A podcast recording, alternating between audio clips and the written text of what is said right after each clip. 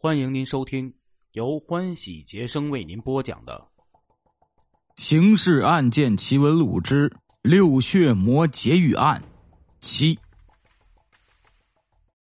五月九日午后，盘峰化妆成马车夫，赶着一辆马车悄然出现在小牛家附近。根据吴所柱之前对小牛的了解，他每天中午会去医院给其长期住院的母亲送饭。在医院待上一个小时，于十二点过后回家吃饭。盘峰是一个比较细心也比较胆小的土匪。为证实吴所柱所言情况是否属实，以及观察小牛是否受到警方的监视，他昨天已经以同样的装束赶着马车来过一趟了。他看见了小牛，没发现有便衣跟踪。即使这样，潘峰今天还是照样跟踪观察了一遍，直到确信没有危险时，方才决定行动。马车在小牛身边停下，潘峰冲他点头，微微一笑，轻声说：“我是公安局的，小牛，你上车，有话要交代。”二十三岁的小牛，自从接受警方关于发现马先生线索立刻报告的指令后，很是兴奋。自我感觉已是半个侦查员，当下一听这话，不疑有他，立刻上了马车。这样，盘峰已经初步断定这小子是个危险分子。他一边赶着车，一边慢声细语的问：“这两天情况怎么样？”小牛因为对盘峰的身份毫不怀疑，所以口无遮拦，说他每天都在留意那个马先生，一直没有出现过。如果是以前以盘峰嗜血成性的秉性，小牛这句话多半是其留在这个世界上的最后一句话了。潘峰可以一边赶车，一边掏出匕首往他腰眼里来一下，不喝这小子的血已经算是便宜他了。可是此一时彼一时，眼下的形势已经今非昔比。他得小心，再小心，收敛，复收敛，因此也就没发作，还是装模作样的说了几句，让小牛多加注意，有情况及时报告。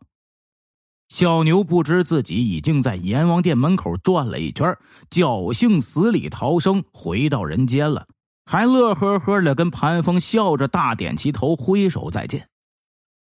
六血魔于是确认，警方已经掌握了他们的信息，正在追查吴所柱。这样，他们打算通过小牛与李雪初续上关系的计划就落空了。六血魔于是对情况重新进行了分析，认为既然小牛已经听命于警方，那么李雪初肯定也在警方的掌控之中。现在甚至可以断定，这小子的保释乃是警方的计谋，人家是想将其作为诱饵来钓鱼。那么往下应该怎么办呢？老大决定干脆耐住性子，暂不动弹，闭门不出，与对手比耐心。等到警方失去耐心，以为他们已经离开昆明的时候，再做记忆。六血魔的这个动态，专案组当然无法知晓。尽管这批侦查员中不乏能人高手，可是，在没有任何迹象的前提下，即使请福尔摩斯出场也没用。这样，警匪双方就在这种情况下不声不响的对峙了四天。五月十三日晚上，专案组举行案情分析会。对六血魔毫无动静的状况进行了分析，这伙惯匪是已经离开昆明前往其他地点了呢，还是仍旧藏匿在本市的哪个角落里等待着机会呢？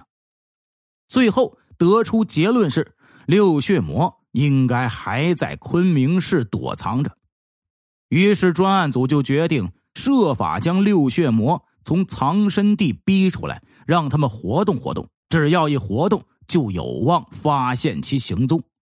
随即就制定了一个敲山震虎之计，出动昆明市全市的军警、民兵，在全市范围内进行声势浩大的清理户口行动，凡是没有常住户口，也未向管段派出所申报过临时户口的，一律属于清理对象，视情处置。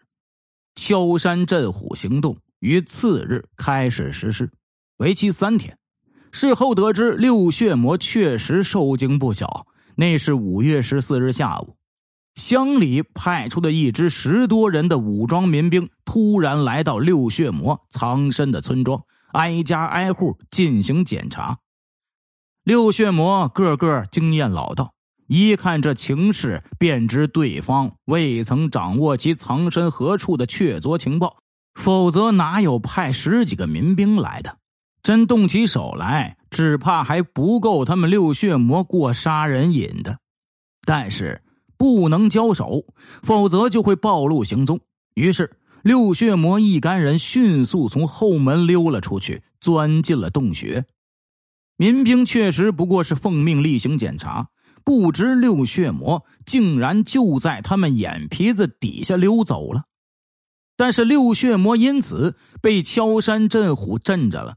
当晚就商议如何应对，一番讨论后，最后决定还是藏身原处，以不变应万变。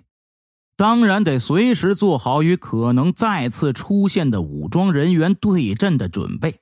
不过，他们都是刀口舔血的亡命之徒，真到哪一步也只好拼了。这样躲藏了六天，到了五月二十日。六血魔还继续藏着，专案组这边却遭到了来自各方面的压力。问题出在傻小子李雪初身上。他保释后没几天，由于季节原因，每年必发的花痴期到了。以往的这个时节，因为他二十岁时在这方面惹出过事情，家里对他有防范措施的。今年呢，由于他坐了牢。现在又处于保释阶段，老爸生意上的事情又忙，就疏忽了。于是李雪初就在十九日那天出门玩耍时强奸了一个姑娘，而这个姑娘是附近驻军的一个卫生兵。这天穿了便装请假外出办事没想到就遭了厄运。事后李雪初很快被部队抓获，据说还挨了几个兵的拳脚。于是，如何处置这起案件，就令专案组头疼了。部队首长去了市局，据说拍了桌子。市局来电让专案组通知原承办李雪初纵火案的二分局承办人员出面，速速将李雪初重新收监。纵火、强奸二案并处，重重治罪。专案组好不容易搞了敲山震虎。正等着六血魔受惊后出来跟李雪初联系，现在要把这傻小子收监，那前面那番折腾岂不是白辛苦一场？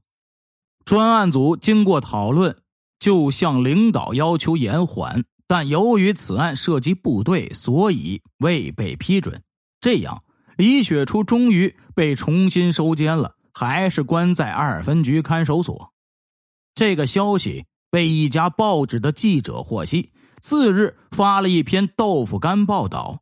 六血魔藏身的那户大宅院主人李松林是个老秀才，喜好阅读，订了数份报刊。而六血魔出于对外界形势的关心，也是让识字的吴所柱天天把主人的报纸取来给大伙念念的。结果，李雪初被收监的消息就被他们知晓了。于是，时事学习立刻停止，立马讨论此事。最后做出决定：三天之内动手劫狱，把李雪初从看守所捞出来后，火速离开昆明。而这时，专案组也正在开会，研究李雪初被收监后如何缉拿六血魔的问题。没了诱饵，鱼还是要钓的，那只好用另外的法子了。这个法子有点难找。专案组一直讨论到晚上，也没个结果。当晚，昆明发生了一桩案件：五分局所辖的小板镇派出所遭到六名歹徒的袭击，三名值班民警被打晕后绑上手铐扔在一边，所里的武器、警服、民警的证件钢笔、笔记本、空白介绍信、公章、手铐、少量现钞、没收的赃物等几乎全部物品被洗劫一空。专案组长钱一民是市局副局长，案发后不多久就知晓了该案。当时他也没往六血魔帮伙上去靠。次日上午，他参加每天一上班必开的局领导工作例会时，看到了关于该案的勘查报告和刑警跟受伤民警的谈话记录，其中的六名歹徒引起了他的注意。又看到证件、警服、空白介绍信、手铐被抢等信息，忽然一个机灵：这伙歹徒会不会是六血魔？他们抢劫派出所，难道是为了袭击看守所、劫持李雪初？钱副局长也来不及跟专案组其他人商量了，当时就把这个想法在例会上说了说，引起了与会领导的重视。于是，一面通知专案组。直接去向负伤的三个民警了解情况，一面先行进行加强防范、缉拿六血魔的准备工作。专案组与三名民警谈下来，获取的歹徒特征与他们所掌握的六血魔特征相似处甚多，而且说话口音也是滇东南一带的，于是基本上可以认定该案系六血魔所做，其目的。大致就是劫狱捞李雪出了。这样，从中午起，专案组就对二分局看守所进行内部控制，所有人员，包括前来提审人犯的警察，一律只进不出。办完公事后，集中一室，不得乱走。电话机也由专人监管，只许接听，不允许播出。市局还特地调来了一个排的解放军参加行动。按照专案组提供的方案进行临时训练，以便届时顺利缉捕六血魔。袭击派出所确实是六血魔所为，他们的目的是获取警察制服、证件和介绍信，以冒充民警提审人犯进入看守所，然后出其不意杀死看守所的值班人员，将李雪初带走。他们根据看守所的警戒情况。把行动时间定在傍晚六点左右，因为这时看守所的警员只有值夜班的三四人，且都没有武器。有武器的解放军哨兵在看守所墙外的岗楼上，只要动静小，是惊动不了的。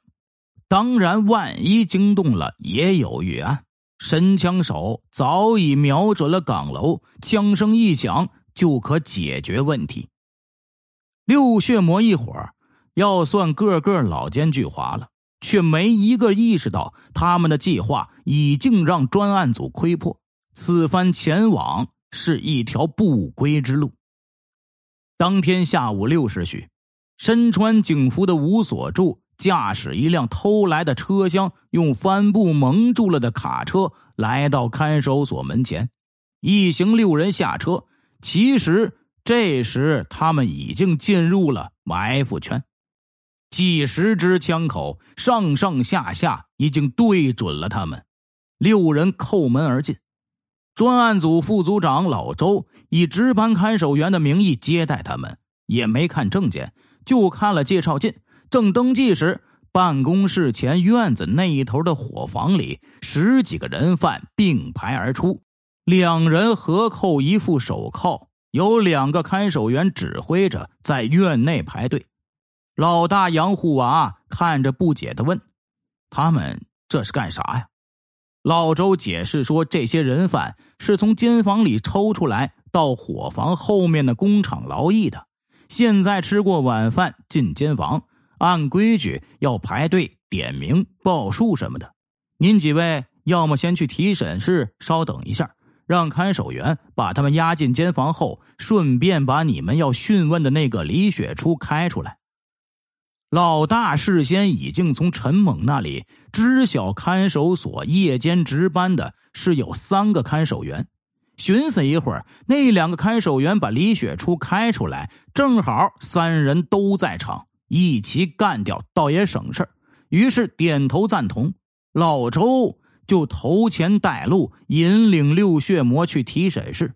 他们出去时，正好那些人犯往监房方向过去，两人一排从旁边走过。六血魔压根没提防这些人犯，于是变故倏然发生了。冷不防听见不知从哪里发出的一声哨响，人犯猛然发作，瞬间抖落了手铐，急如闪电般向六血魔扑来。六血魔还没来得及做出反应，就被掀翻、压倒，然后扣上手铐。一九五零年七月二十七日，六血魔被昆明市军管会判处死刑，立即执行。听众朋友们，今天的故事就为您播讲到这里了，感谢您的支持。如果您希望听到更多好听的故事，如果您希望。与欢喜杰生亲密接触，您可以发私信与欢喜杰生直接沟通。